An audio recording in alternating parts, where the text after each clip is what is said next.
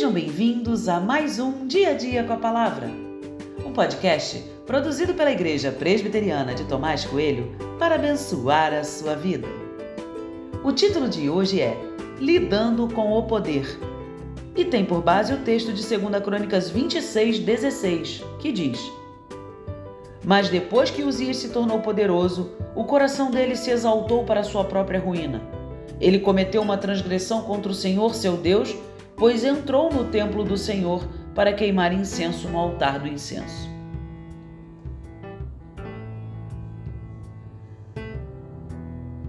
A história de Uzias me faz pensar sobre poder.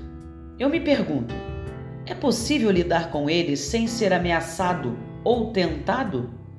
O quão destrutivo e tentador é o poder para cada um de nós? Existe uma forma saudável de lidar com o poder? Olho não apenas para as páginas do texto bíblico, mas para a história da humanidade e percebo como homens e mulheres foram tentados pelo poder e como o poder os levou a atitudes horrendas e à própria destruição. A única verdade é que a busca pelo poder ou pela manutenção deste fez com que muito sangue fosse derramado. Então a solução mais fácil seria abandonar qualquer poder ou a busca por ele? Penso que pode até parecer o caminho mais simples, mas não é o caminho a ser seguido. Olho para Jesus e vejo o poder. Mesmo sendo 100% homem, Jesus vive a dimensão do poder de Deus manifesto em sua vida. Não vejo Jesus sendo tentado a ser rei e nem muito menos usando o poder que estava sobre ele para sua exaltação. Pelo contrário, ele mesmo não quer ser conhecido pelos milagres que operou. Jesus só lida assim com o poder porque é guiado pelo Espírito de Deus. A verdade é que todo poder emana de Deus. Quando entendemos isso, estamos prontos para lidar com ele. Não há nenhum poder em nós que seja apenas nosso.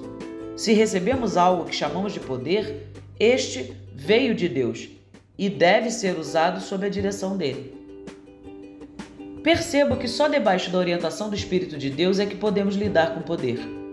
Grandes homens de Deus como Moisés, Elias, Eliseu, entre tantos outros, apresentaram poderosas manifestações de poder, mas nunca se sentiram tentados pelo poder que estava sobre eles, porque entenderam que este poder sempre foi de Deus.